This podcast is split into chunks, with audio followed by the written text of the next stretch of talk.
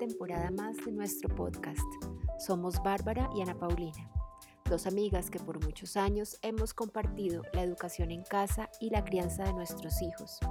En nuestras temporadas anteriores estuvimos contando nuestra experiencia y hablando de la educación en casa como una manera más libre, respetuosa y consciente de vivir el aprendizaje en familia. Esta temporada es especial pues no hablaremos nosotras, sino nuestros invitados. Sírvete un té o un café y quédate a escucharnos para que los conozcas. Hola, bienvenidos una vez más a un episodio del podcast Un té con Bárbara y Ana Paulina. Hoy tenemos un invitado súper especial, como han sido todos nuestros invitados, pero yo suelo decir que Mateo Hernández es la celebridad homeschooling de nuestro país, porque pues igual él ha tenido más, lo ha mostrado, ha tenido más visibilidad en distintas ocasiones y en distintos medios. Es un gusto y un placer tenerlo por acá, entonces bienvenido Mateo. Hola, ¿qué tal? Buenas tardes.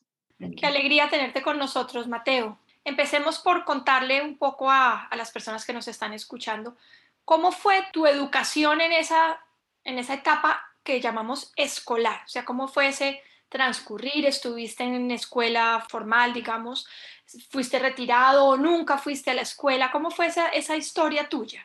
Bueno, Bárbara, a ver, te cuento. Nunca fui a la escuela y bueno, posteriormente tampoco fui a la universidad. Tengo dos hermanos, pues una hermana que es como un año y medio menor que yo y un hermano que es por ahí un año y medio mayor que yo, o sea, todos muy seguidos y mis papás nos educaron a todos en la casa. No fuimos al colegio nunca y, entonces, bueno, pues así fue. ¿Tú tienes un recuerdo de las razones por las cuales tus papás, o después lo debiste hablar con ellos, las razones por las cuales tus papás decidieron no enviarlos al colegio? Sí, pues yo creo que hubo una razón muy importante económica. Mis papás estaban pues recientemente casados, tenían tres hijos, pues digamos, empezaron económicamente pues con lo básico, con lo mínimo, casi que con un colchón y durmiendo en el suelo y pues enviar a tres chicos al colegio era muy costoso. Entonces, pues yo creo que ahí empezó, empezó y pues tomaron la decisión de educarnos en la casa. La situación económica fue mejorando con los años y existía ya, pues más adelante, cuando ya teníamos, no sé, por ahí unos siete años, diez años, ya hubieran podido enviarnos al, al colegio, pero como que no, no pasó así. Yo digo que mi papá, sobre todo, lo que empieza, lo termina. Entonces ya había empezado ese camino y, y era seguirlo hasta el final. Pues realmente sí, seguimos un solo camino y, y llegamos hasta el final, que fue no ir nunca al colegio y, y, tampoco a la universidad. Y te lo pregunto porque tú eres mayor que nuestros hijos grandes Quiere decir que tu, tu no escolaridad transcurrió en la década de los 90, pienso yo. Pues yo soy modelo 79. O sea, realmente alcanzó todavía a transcurrir en la década de los 80 y, digamos 90, comienzos de los 90. Ok, donde era una situación mucho menos común de lo que es hoy en día en Colombia. Hoy en día es fácil encontrarse en el parque o en la biblioteca, bueno, cuando teníamos acceso a todos esos espacios con niños que uno decía, usted debe ser educado en casa porque hasta ahora debería estar en el colegio. Pero en los 80s y 90s era una cosa mucho, mucho menos común. ¿Cómo la vivías tú? ¿Un poco como bicho raro o te sentiste cómodo? ¿Cómo la vieron tus hermanos? Porque a veces la visión es muy diferente entre los hermanos. Si yo me pongo a pensar, la visión sí es un poco diferente, no tanto, pero ahora hablando con mi hermana como que me he dado cuenta que, es que ella se acuerda de cosas que yo no, y pues bueno, para nosotros, para mí en particular, yo creo que era algo normal ser educados en la casa, eh, también porque pues mis papás siempre han sido no particularmente sociables, digamos, como que la vida nuestra era muy casera, no eh, compartíamos un poco con algunos primos, con algunos amigos, pero la mayoría del tiempo estábamos como en ese mundo de pues mi mamá y mi papá y mis hermanos éramos pues cinco siempre juntos, siempre arriba para abajo. Entonces, para mí eso era la normalidad. A mí me han preguntado mucho si yo he echado de menos el colegio. Y pues la verdad no, porque en nuestro caso no hubo esa situación donde uno estuvo un rato en el colegio y después se retiró o después volvió y volvió a salir, sino hubo solamente un camino. Entonces, eh, pues extrañar el colegio no, porque es algo que no probé. Yo digo que es quien quita que hubiera una comida deliciosa en el mundo que uno nunca hubiera probado eh, pero uno no la va a extrañar, uno, extraña lo que conoció, lo que perdió, lo que, lo que tuvo alguna vez, pero lo que uno no ha conocido ni sabe que existe, pues no, no lo echa uno de menos. Entonces esa fue la situación en nuestra casa. Era como una, la normalidad era estar en la casa y estar nosotros. Mateo, yo sé que tú creciste en Subachoque, pero alguna vez en una conversación supe que, que, antes de eso vivieron en Bogotá en un apartamento, pero también sé que ese haber crecido en Subachoque pues fue como el origen de, de la pasión que sientes por el tema en el que trabajas. Y bueno, ¿nos cuentas un poco cómo fue eso? ¿Cómo fue ser educado en la ciudad y luego en el campo y las implicaciones que tuvo eso para ti en tu vida? Sí, eh, pues para los que no me conocen, eh, pues mi gran pasión de toda la vida ha sido andar detrás de todos los animales y de todas las plantas. Eso es desde que nací prácticamente. Yo me acuerdo que cuando gateaba, mis juegos eran convertirme en animales, ponerme cobijas encima, camuflarme como si fuera un jaguar o volar como si fuera un pájaro. Me acuerdo de las primeras plantas que cultivé, pues como en, en una repisa, en, materitas, cómo les veía crecer el musgo. Y así ha sido toda mi vida, mirar por la ventana, ver las palomas, ver los copetones, de pronto descubrir un águila migratoria. Entonces, cuando me conocen, a veces piensan que yo crecí toda la vida en el campo, como que de ahí puede salir mucho del conocimiento y de como el interés por la naturaleza, pero la verdad es que mis primeros 12 años de vida fueron en la ciudad. Yo pues eh, crecí, pues vivíamos en un apartamento y pues sí, en el apartamento era mirando por la ventana a ver qué veía.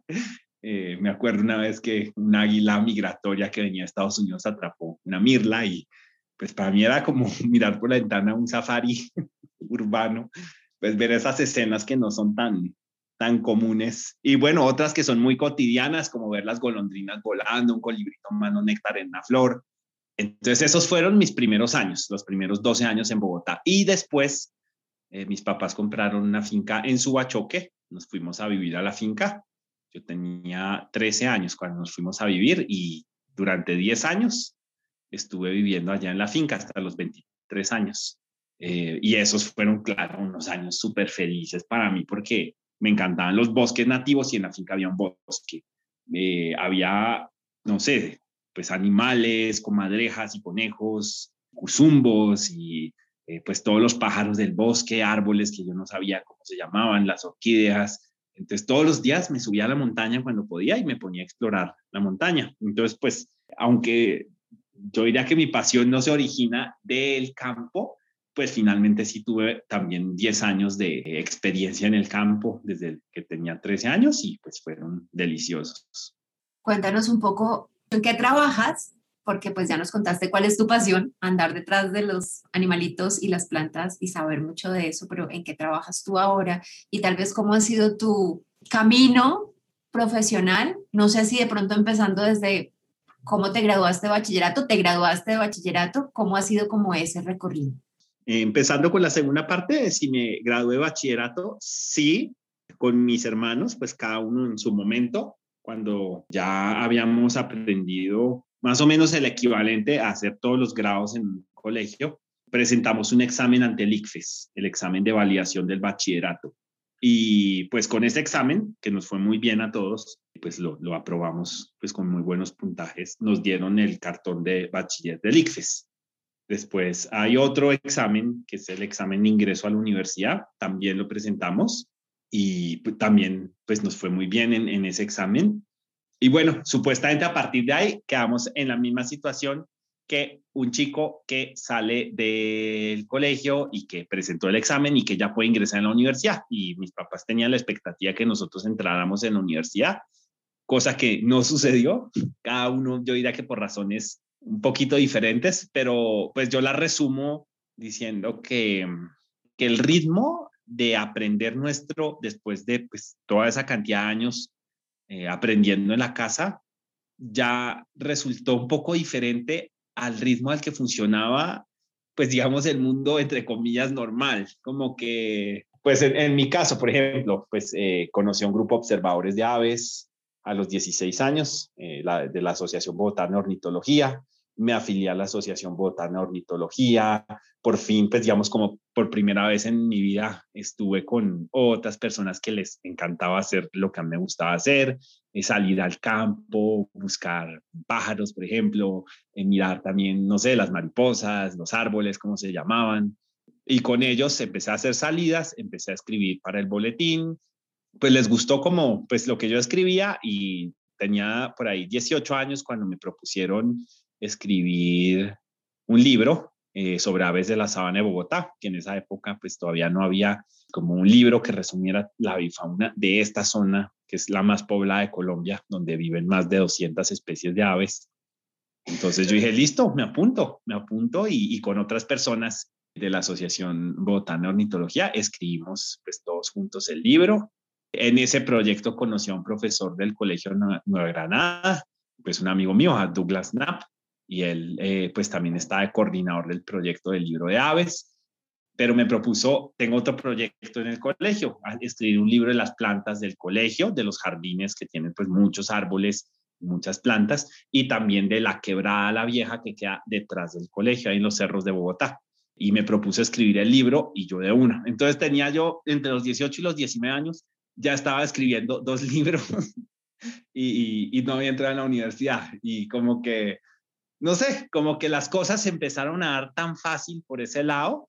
Yo dije, voy a entrar en la universidad o voy a seguir estudiando de esta manera, que es casi que haciendo proyectos. Y en ese momento tomé la decisión de que iba a seguir, iba a completar estos dos libros y pues iba a seguir trabajando en, cosas que siguieran. Y efectivamente, pues así fue pasando. Terminé el libro de aves, pues lo terminamos quedó publicado, terminé el libro de, Plantas del Colegio en Magraná, también lo publicamos, y después de eso conocí a un profesor de la Universidad Nacional, a José Luis Fernández, que en esa época era el director del Herbario Nacional, y él me propuso hacer un catálogo de la flora de Subachoque, pues yo vivía todavía en Subachoque, y pues me gustó el proyecto, empecé a recolectar plantas para el Herbario Nacional por ahí durante unos siete años, encontramos como más de mil especies de, plantas, pues las identificamos para esa zona de, los municipios de Subachoque y, El Rosal. Y bueno, para mí fue un periodo de aprendizaje súper intenso esos siete años, pues yendo regularmente a la, a la Universidad Nacional, al herbario, aprendiéndome los nombres de todas las plantas, pues que podía, eh, aprendiendo dónde crecían, cómo las podía uno reconocer. Ese trabajo también lo publicamos en la revista Caldacia del Instituto de Ciencias Naturales. Y bueno, después haciendo pues estos trabajos conocí a la gente de OPEPA. OPEPA es una fundación dedicada a la educación ambiental. Eh, trabajan mucho con colegios con educación al aire libre. Entonces, eh, pues entré a trabajar en OPEPA, trabajé pues varios años como instructor en salidas de, al aire libre con chicos pues de colegios en, en las salidas de campo, mostrándoles no sé, qué animales hay en los cerros de Bogotá, qué plantas, o en otros municipios acá cerca, o en Río Claro, ahí en Antioquia, pues en distintos lugares, eh, pues trabajo también pues muy rico y pues sobre todo al aire libre, que es lo que siempre me, me ha gustado. Y llevo pues los últimos por ahí ocho años, ya los llevo dedicado 100% a, a trabajos de hacer consultorías ambientales eh, asesorías a reservas naturales, a predios, a, fincas de personas que quieren saber qué fauna tienen, qué bosques tienen, cómo pueden pues cuidar más la naturaleza de esos sitios, cómo pues atraer más el agua, pues haciendo esas asesorías ambientales llevo ya pues varios años y, y pues bueno, en resumen, si me pongo a mirar todo lo que he hecho, no es muy diferente a lo que hacía cuando era pues chico. Era, es seguir saliendo a campo, seguir mirando animales y plantas. Más bien, eh, ha podido ser es como convertir como un gusto de niño, poder seguirlo haciendo de grande. Así es como lo veo. Me encanta todo eso que nos cuentas, Mateo, y además tu última frase me permite devolvernos unos años y contarnos, no fuiste nunca al colegio, tuviste una vida muy familiar, digamos intensamente familiar, ¿cómo fue el aprendizaje? O sea, había unos temas, había unos libros, había un currículum, era más libre.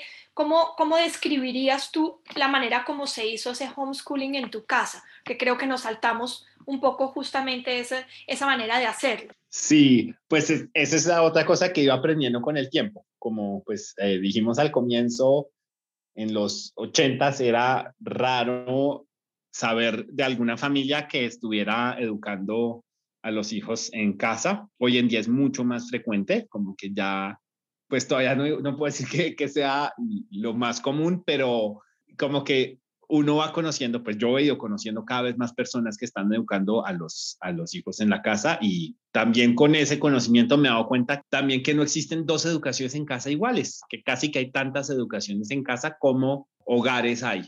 Y pues también en eso me di cuenta que varían enormemente pues las metodologías, unas son más libres, otras de pronto como más, más apretadas de pronto en algunas cosas.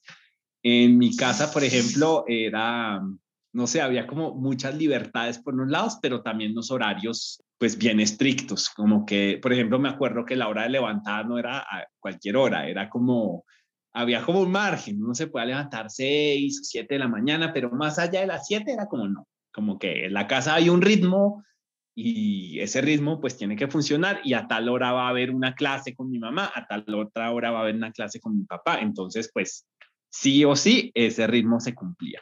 Eh, me acuerdo que nos bañábamos, íbamos a desayunar y después del desayuno mi mamá nos daba clases. Las clases que daba mi mamá eran alemán, latín, eh, como sociales, gramática. Sí, era más por el lado de sociales mi mamá y, e idiomas. Y mi papá eh, nos da clase por la tarde. Mi papá, pues, mucho más dado como a, la parte de las ciencias, de las matemáticas. Entonces nos tocaba, por ejemplo, clase de matemáticas por la tarde. Realmente eran muy pocas materias las que estudiábamos. Nosotros teníamos eso, por la mañana era un momentico de, alemán o de latín con mi mamá, un momentico también cortico de, de historia con mi papá y por la tarde matemáticas y ya. Eh, de pronto clase de yoga por la noche, podía ser, y no más, de resto era tiempo libre. Entonces eran, si uno hace cuentas, eran dos horas por la mañana con mi mamá, tres horas por la tarde con mi papá y el resto, pues día, pues sí, libre para leer, libre para salir a explorar, para jugar.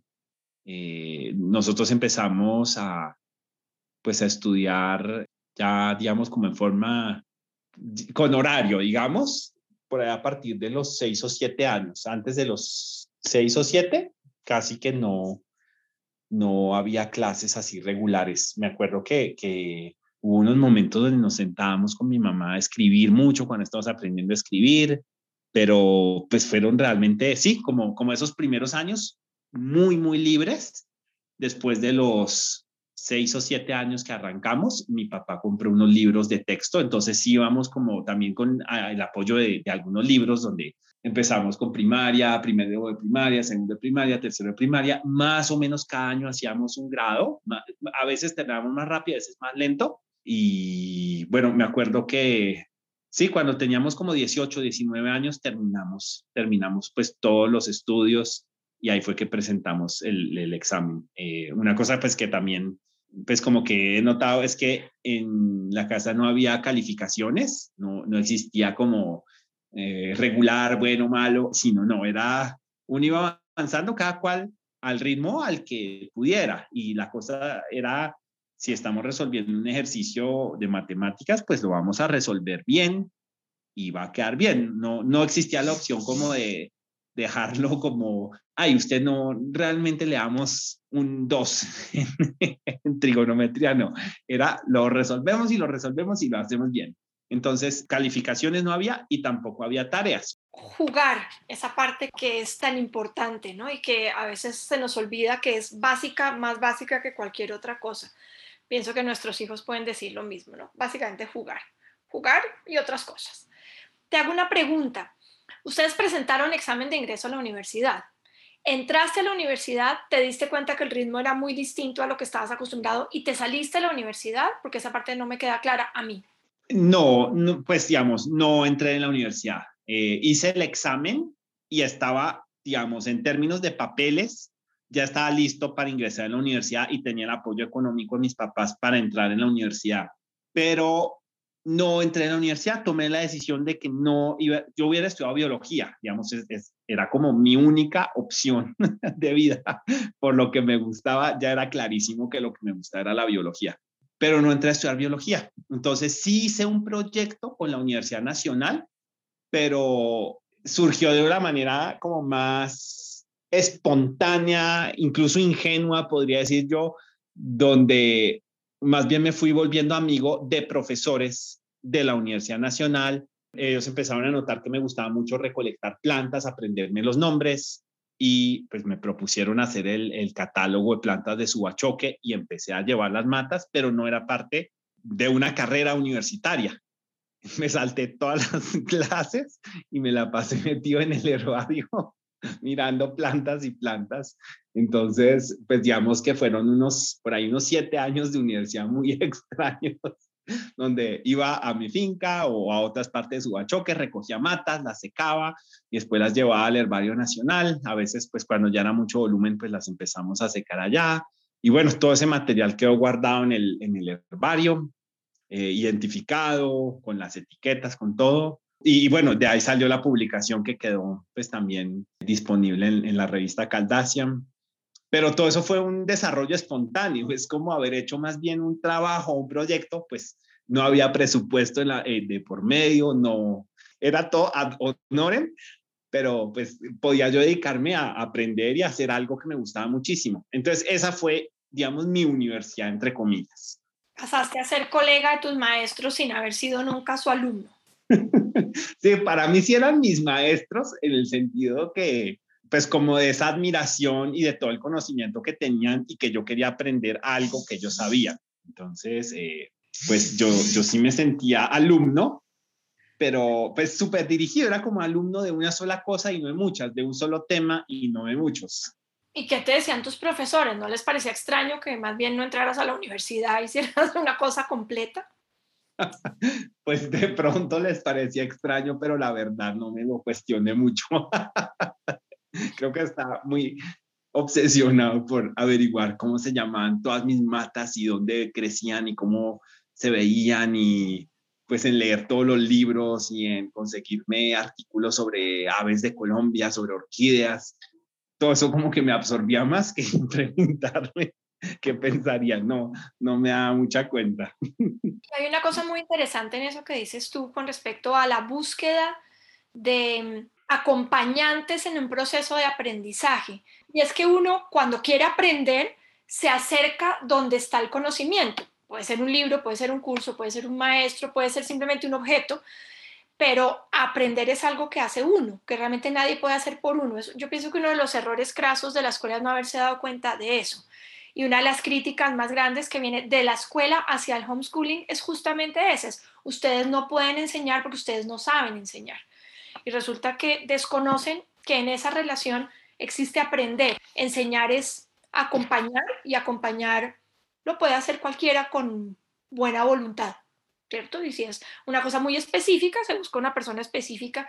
Y si es acompañar a un niño en sus curiosidades, eso es lo que uno hace y creo que es importante decirlo porque nos da mucho miedo, porque recibimos muchas críticas al respecto y porque el sistema con su parafernalia nos asusta, nos hace creer que a menos de que tengamos un cierto título, no sería posible enseñar. Entonces es interesante esa manera tuya de hacer una universidad a tu medida, buscando el conocimiento donde el conocimiento se puede encontrar, saber que siempre hay un lugar donde encontrarlo. Yo quiero preguntarte si en algún momento de la vida has sentido que te ha hecho falta tener un título universitario. No, en mi caso no, no sé cómo sería en otros casos, pero pues yo llevo como que he corrido con mucha suerte, como que solamente me ha gustado una cosa, entonces he podido dirigir toda mi energía hacia una misma dirección como que mi vida de mis intereses de chico se fusionaron como de una manera muy natural y muy pues también muy fácil con esa etapa digamos universitaria como de, de, aprendizaje ya más intenso sobre por ejemplo botánica o sobre aves como que se, se volvió muy espontáneo y de ahí a pasar a trabajar también, pues fue muy espontáneo. Yo no, pues no pasé una hoja de vida para conseguir un trabajo, es que todo lo he hecho de manera un poquito rara a veces. Más bien conocí pues a la Fundación OPEPA, me gustó mucho lo que ellos hacían, empecé a trabajar como voluntario en la fundación y de voluntario pues pasé a tomar unos, unos talleres con ellos para ser instructor al aire libre, empecé a acompañarlos en las salidas, después pues ya se volvió un trabajo remunerado, pero todo fue como así, como fue pasar de aprender algunas cosas como a practicarlas y después a, ganar dinero eh, haciendo lo que había aprendido. Entonces, así ha sido toda la vida. Nunca he tenido, digamos, como un jefe propiamente dicho tampoco, como un trabajo de 8 a 5 o, o trabajo donde, donde me toque hacer lo que me toca hacer. Yo siento que sí soy juicioso y soy responsable soy, muy juicioso en cumplir lo, pactado y también precavido como en, escribir todas las cosas. Me gusta como decir, bueno, listo, acordemos esto, hagámoslo así, así, nos vamos a demorar tanto, como en escribir proyectos también, en calcular tiempos, en calcular qué materiales se necesitan, qué, cómo van a ser las cosas. Y bueno, pues no sé, no sé si es por eso, por ese interés, por la constancia, por el juicio, pues también como de, de poner las cosas también como muy claras también de saber decir no en los momentos adecuados, no comprometerme, pues digamos, a más de lo, de lo que puedo. El hecho es que de un trabajo me ha salido el siguiente, me ha salido el siguiente, finalmente, pues después de trabajar varios años en educación al aire libre, pues ya me consideré que esa etapa estaba ya chuleada y empecé a trabajar más en las asesorías a, a fincas que pues es como el resultado también de muchos años en Subachoque haciendo mi propio vivero, restaurando un bosque, como que empecé a aplicar esas mismas técnicas en otros bosques, en otras fincas, pero de nuevo, se dio muy naturalmente, me empezaron a contratar para hacer algunos talleres ambientales, para ayudarlos a hacer restauraciones eh, de bosques nativos en algunos lugares, y ya, como que todas las cosas se fueron dando, entonces, pues digamos, en ese contexto, pues donde las cosas se iban dando y también, pues sobre todo por pues porque he trabajado en el sector privado, eh, donde pues no hay tantos requisitos, como que tantas reglas, tantas cosas, pues ha funcionado. Me imagino que si hubiera sido otra historia, si pues si hubiera querido entrar a, a dar clases en una universidad, por ejemplo. Entonces ahí ya me exigen pues cierta cantidad de papeles, ciertos grados, ciertas cosas pero eso sí lo tenía yo claro, pues desde el comienzo, que lo mío era estar al aire libre, no en un salón de clases, y que si quería enseñar algo iba a ser afuera y no iba a ser como encerrado dentro de cuatro paredes. Entonces, pues en mi caso puedo decir que pues he sido como muy suertudo y que pues las cosas pues han funcionado bien. Pero eso que cuentas tú es justamente eso que el mundo en general admira tanto, aquellos dropouts, esta cantidad de gente genial que deja las universidades, que, que sigue su camino, un personaje como Elon Musk, que arma un emporio a partir de sus sueños infantiles. Eh, a mí me gustaban los cohetes, pues entonces creo que lo voy a trabajar básicamente a eso, pero que en el, el día a día de, nuestra, de nuestras familias y todo no necesariamente es bien recibido. ¿Cómo manejaste tú o te acuerdas de que tus papás manejaron la crítica? Porque seguramente unos niños que no van, que viven en el campo, que no tienen una socialización muy intensa y que además después no van a la universidad, debió ser motivo de crítica fuerte. ¿Cómo lo viviste? Pues yo diría que los que están al frente de toda esa crítica, que sí la hubo, pues fueron mis papás. Yo no la viví prácticamente. O sea, ahí sí, pues nuestros papás nos escudaron por completo. Nosotros sabíamos que la crítica existía por cómo rezongaban ellos. por cosas que decían, eh, pero, pero no porque la viviéramos. Si ellos no hubieran rezongado, de pronto ni siquiera nos hubiéramos dado cuenta.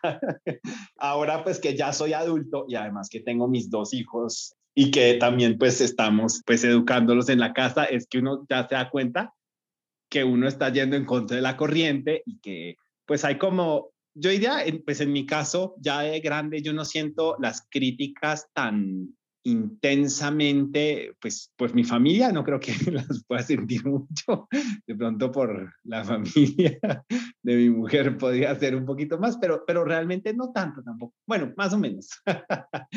pero también hay como una crítica tácita, que yo creo que esa también es bien pesada, y es darse cuenta que uno está haciendo las cosas como al revés de como se hacen normalmente y sí, como que uno sabe que muchas personas opinan que uno no debería estarlas haciendo así, sino de otra manera. Aunque de nuevo, yo creo que a mí me ha tocado una época como revolucionaria, porque, pues bueno, aparte de que pues fui educado en la casa, ya tengo como un poco la experiencia, o sea, digamos, no, me parece que es una manera de aprender muy natural, mucho más fácil de lo que uno cree también, como que no tengo esos miedos. Además de eso, me toca época de pandemia, donde pues de todos modos no es una opción ir al jardín, no es una opción enviar a los hijos al colegio. Voy a tratar de enviarlos, pero entonces vuelven a hacer cuarentena y entonces no los puedo enviar. Y bueno, pues los papás también están como en situaciones donde siguen pagando el colegio, pero el hijo no puede ir sino, no sé, una vez a la semana, como que hoy en día ya empieza un cuestionamiento realmente generalizado de si, por lo menos en este corto plazo, en esta época como tan revuelta, eh, se puede sostener enviar a los hijos al colegio. Eso yo creo que pues es una cosa muy inesperada. Entonces, pues no sé, como que en ese sentido siento que últimamente la crítica tácita no existe, sino más bien estoy muy acorde con los tiempos. Completamente. La última vez que te habíamos visto no habían hijos de Mateo. ¿Qué edad tienen tus niños y cómo ha sido ese proceso entonces? Arturo, el mayor, tiene cinco años y medio. Ya casi seis en septiembre. Pues el, el último día de agosto cumple seis añitos. Y Martín tiene tres. Es increíble cómo pasa el tiempo porque es que nosotros somos vecinos y yo vi he visto crecer a tus hijitos, ¿no? A, primero iba Arturo en el coche y luego salías con tu esposa embarazada y luego ya era Arturo corriendo detrás del perro y Martín en el coche y ahora ya tienes cinco años y tres años. Por Dios, el tiempo pasa muy rápido. Quiero como preguntarte, pues ya Bárbara te lo preguntó y ya mencionaste pues que eres papá. Seguramente la decisión de que tus hijos van a ser educados en casa ha sido resultado de una negociación con tu esposa porque ella no fue educada en casa. ¿Cómo ha sido el proceso del tema internamente ahí entre ustedes, pareja, familia? ¿Cómo ha sido eso? Pues sí, ha sido una negociación. Pues como tú lo dices, yo creo que pues en, en mi casa todo se hacía patas arriba, en términos como de alimentación, de salud, como de visión de la vida y de la muerte, como que siento que nada era mainstream.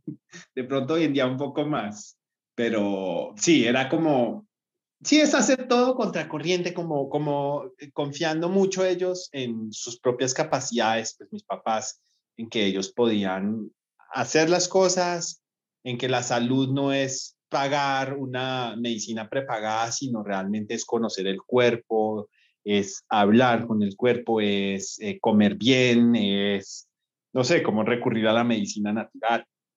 Muy hippies en todo ese sentido, pues con yoga y con astrología mezcladas por ahí.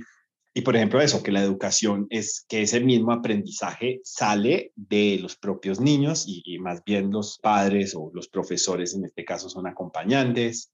Y así con cada cosa. Y en cambio, eh, Laura pues sí creció pues en un hogar muy normal, donde pues los papás trabajan, de 8 a 5, cuando ya tienen la edad suficiente se pensionan, qué rico pensionarse y dejar de hacer ese trabajo tan maluco que están haciendo, pues no sé, como, pero como eh, más normal y claramente pues la salud no, pues es, es haber pagado su salud y entonces, bueno, pues que le pongan a uno todas las máquinas que le tengan que poner, pues si uno ya empieza a tener problemas de salud, todas esas cosas. Y entonces, claro, la educación también es algo por lo que uno paga y uno va a un sitio y ya está. Em, Laura, pues no, no le fue tan bien en el colegio, no fue de esas personas que lo recuerdan con mucho cariño. Yo creo que, pues, si uno no es tan hábil socialmente en el colegio, de pronto no sea una experiencia tan gratificante porque uno tiene que estar con más personas de las que pues posiblemente uno le hubiera gustado estar y además como en una forma obligatoria porque no tiene de otra. Entonces, esa es un poco la experiencia de Laura, como que ella la pasó un poco más rico en, en, cuando era más pequeña, cuando ya fue más grande en bachillerato no la pasó tan bien. Eh, yo en cambio pues la pasé pues muy bueno en, en la casa. Entonces, digamos, por ese lado, la negociación no estaba tan complicada. pero de todos modos, pues eh, a Laura sí la, como que le llegan muchas dudas en muchos momentos de cómo va a ser la cosa. Hay días en que está muy entusiasmada, otros días en que pues se pregunta más cosas. Y bueno, también pues siente pues, con fuerza que hay todo un mundo afuera que va en otra dirección, donde pues nuestros amigos educan a los hijos en el colegio y como que están muy contentos con el colegio. Entonces, no sé, como que hay más cosas viniendo de otros lados que le están diciendo pues otras informaciones. Entonces, eh, pues yo creo que como lo hemos negociado es, realmente estamos de acuerdo hoy y ahora en que vamos a educarlos en la casa, que educarlos en la casa pues ya lo estamos haciendo. En este momento, pues los dos, pues todavía son pequeñitos, ellos no, no están tomando ninguna clase, digamos, especial, ni siquiera les estamos dando clases de, de lectura, ni escritura, ni nada. Arturo ya sabe leer, pues hacía algunas cosas muy básicas porque él aprendió y ya sabe escribirle a uno una carta donde dice, papá, te amo, porque él aprendió, ¿no? Porque pues le hemos explicado unas cositas cada vez que nos hace una pregunta, pero no ha habido una clase, vamos a sentarnos hoy a, clase de lectoescritura, sino ha sido muy bonito ver el proceso de una manera espontánea. Entonces, dentro de esa espontaneidad, espontáneamente ha fluido hasta hoy. Y pues también tenemos, pues hemos hablado que si en algún momento vemos que la corriente va para otro lado y que realmente lo más armonioso y lo que más fluye es que estén en un colegio, pues en ese momento irán al colegio, pero ese momento llegará o no llegará, no sabemos, pero hoy y ahora en el fluir de la vida, el hecho es que los dos chicos están en la casa y, y pues estamos viendo algo bellísimo que es darnos cuenta cómo un chiquito aprende todo, pero absolutamente todo por su propio interés ni que nos estuvieras oyendo en los podcasts de nuestras primeras temporadas. Todo, absolutamente todo se aprende así. Es difícil creerlo cuando uno está por fuera, las dudas siempre surgen, pero los niños, de manera particularísima, los pequeños, aprenden todo sin que nadie se los enseñe, lo atrapan al vuelo. El otro día tuve una conversación al respecto con una de mis hijas y me dijo una cosa que me llamó mucho la atención. Me dijo, yo creo que nosotros aprendemos porque nunca cerramos la llave. Y entonces me explicó, me dijo, sí, yo veo que las personas que van al colegio abren la llave de estar en clase y luego la cierran porque ya no tienen que aprender, pero nosotros nunca cerramos la llave, quiere decir, estaban siempre abiertos, disponibles a aprender lo que les interesaba, pero no solamente porque muchas veces lo que aprendían era lo que los rodeaba, cosas que en las cuales no había un interés específico, sino que estaba al alcance. Entonces lo iban tomando porque la llave de aprender estaba siempre abierta. Me llama mucho la atención, no sé si lo percibes de alguna manera así, Mateo. Totalmente. También cuando yo pienso por qué aprendí yo no sé, sobre cómo se llaman los pájaros, cómo se observan aves, cómo se hace un herbario, cómo se hace cualquier cosa, porque me interesaba. O sea, realmente, si a uno le interesa algo, uno lo aprende y pues, además, si uno, no sé, como que no, no le toca tantas cosas, como que le interrumpan el proceso de aprendizaje, pues también tiene uno más tiempo para, para sacarle partido a lo que uno sí le gusta, porque también, pues sabiendo cómo son las clases en los colegios y la cantidad de cosas que aprenden a veces, pues como que me abruma un poquito. Yo pienso, ¿cómo es posible que a uno le encante algo? Por ejemplo, Arturo, Arturo que también le, una cosa que le fascina es todo lo que tiene que ver con la ingeniería, con las máquinas, con la electrónica. Eh, Arturo es una personita que desde que tenía tres años aprendió cómo fluye la electricidad y le conecta un, un motor con unas baterías y lo pone a funcionar. Un día hizo eso, un día era como, papá, ¿cómo se hace esto? Y yo, Arturo, son las 8 de la noche, ya es hora de irse a dormir, yo me voy a descansar, ya no es hora de Arturo, o sea, ya no cuido niños desde ahora, usted resuélvalo si puede o váyase a dormir, pero yo me voy a descansar. Y se quedó mm. silencio total como media hora y a la media hora oigo un motor y subió, pero con una sonrisa oreja a oreja y era que había resuelto cómo se conectaba el motor y lo puso a funcionar.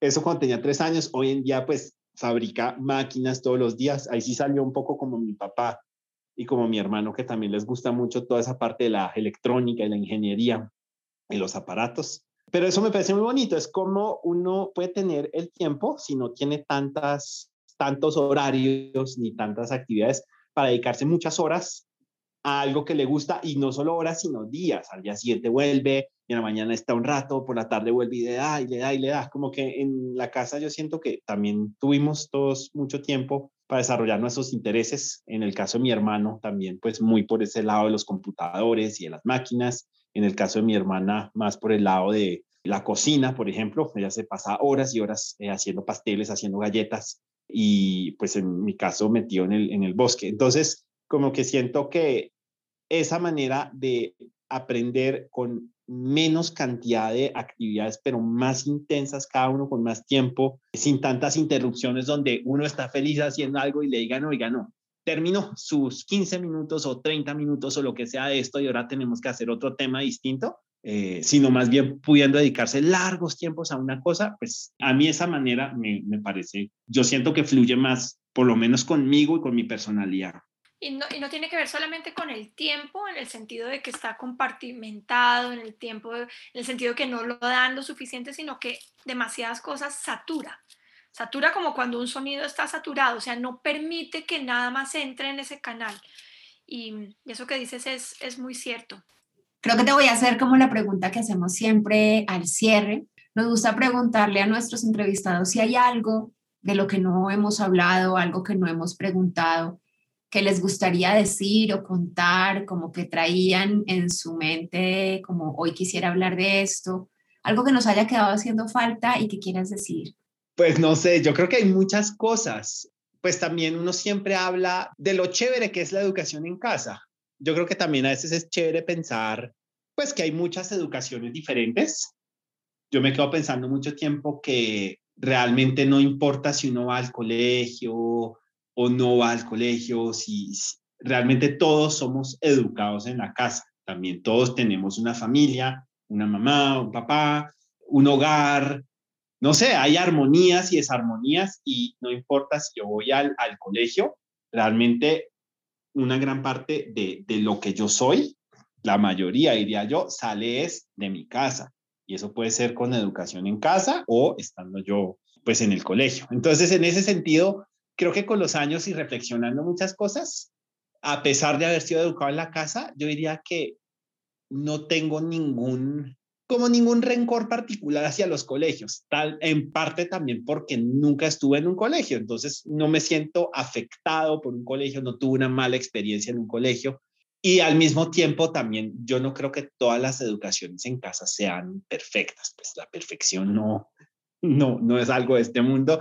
Y yo creo que también a veces, pues, habrá hogares de hogares, hay educaciones de educaciones, una educación en casa puede ser, no sé, desde un proceso muy natural hasta eh, dependiendo de las motivaciones o de las circunstancias de la familia, también puede haber mucha presión, una educación, pues, exageradamente dirigida también hacia algo o puede ser también una educación que como que está tratando, digamos, como de proteger a los hijos como de malas influencias, por decir, o sea, en todos esos casos puede haber y, pues eh, creo que es, es, muy saludable pues darse cuenta que uno no puede satanizar a los colegios, tampoco creo que uno pueda decir que la educación en casa siempre es la mejor opción. Yo creo, yo creo que el punto está por ahí en la mitad y hay casos donde uno dice, vamos más por acá, vamos más por allá, pero también tener ese sentido como como esa cosa despierta de estar mirando qué estoy haciendo y por qué lo estoy haciendo,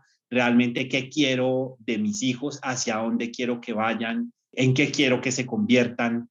Pues ahí también le pueden salir uno muchas respuestas de, pues de cómo va a llevar uno la educación en casa. Yo, yo creo que en el caso nuestro, por ejemplo, algo que, que siento que dirigió mucho nuestra educación es conózcanse a ustedes mismos. Era como algo que repetía mucho mi papá, como sean críticos y, y esténse como observando, esténse evaluando, eh, hagan algo porque ustedes quieren, no porque el ambiente los esté obligando a hacerlo. Como tener esa parte bien reforzada. No había mucha presión hacia ser el mejor en nada. De hecho, pues en muchos casos era como, ay, usted ya es muy bueno haciendo eso, entonces realmente, pues no le pare tantas bolas, usted ya es bueno en eso, más bien trate de ser como un ser humano equilibrado y no un genio, eh, trate como de aprender otras cosas o de hacer otras cosas diferentes. Y en eso yo creo que puede haber educaciones en casa que vayan por otro lado y más bien traten de que los hijos sean exitosos, exitosos también en un sentido externo o en un sentido material, eh, de que sean los mejores en algo, o también educaciones en casa que estén hechas es para proteger a, los hijos, pues no sé, de muchas cosas malas y perversas que ocurren en el mundo y otras, pues muchas opciones más. Entonces, yo creo que no todas las educaciones van a ser iguales, no todas necesariamente van a ser saludables para una persona. Entonces, pues eso, también hay que mirar con ojos críticos todas las educaciones, no solamente la educación en colegio, sino también pues la, la, educación en casa. Impecable. Creo que es el cierre perfecto.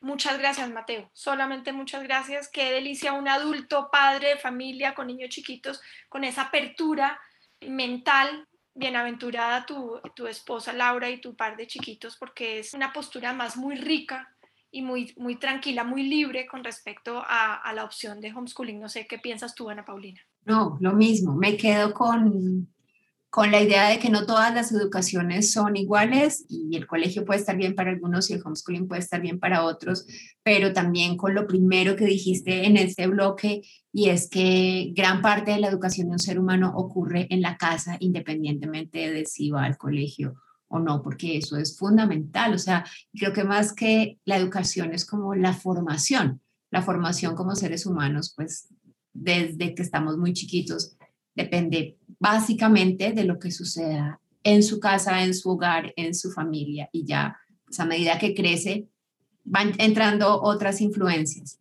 Entonces me quedo con eso. Muchísimas gracias, Mateo, por la entrevista que a pesar de que llevamos mucho rato hablando, se siente cortiquitiquitica, podríamos seguir hablando mucho tiempo más. Sé que a la gente que escuche esto, pues le va a encantar haber sabido de ti un poco más, aunque seguramente el, año pasado en pandemia salieron dos reportajes sobre ti, creo, en revista Semana, si no estoy mal. Entonces algunos ya sabrán de ti, pero bueno, otros no. Y, y ha sido como, como una conversación muy, muy cálida, muy honesta, muy tranquila y muy fluida y te doy las gracias por eso. Bueno, Ana Paulina, Bárbara, muchas gracias por la invitación y, y pues qué rico poder hablar de estos temas. Este es el último episodio de esta tercera temporada y sabemos que les gustaron mucho todas las entrevistas, así que no se preocupen, nos vamos a tomar un pequeño descanso y volvemos pronto.